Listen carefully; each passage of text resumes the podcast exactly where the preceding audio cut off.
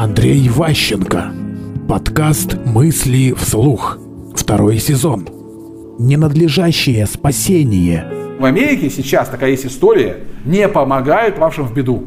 То есть человек упал, там травма, еще что-нибудь, они стоят рядом, вызывают врача, его не трогают, не переносят, ничего не делают. Почему? Потому что была масса случаев, когда подавали в суд иски о том, что вот пока там его переносили, спасали, нанесли ему вред. Даже на пожарных. Пожарный вынес какую-то девушку там из пожара, из огня, выяснил, что он ее руками в это время трогал, пока нес. Она подала в суд как бы там за домогательство, за харасмент.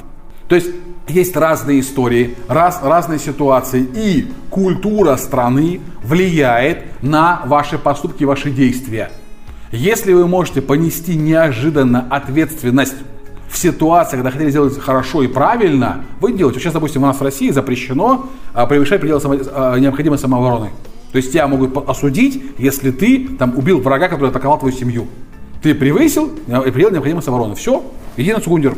Ты своих спас, но убил другого человека, пожалуйста, иди в тюрьму. А то, что он первый напал, он бандит, никого не волнует.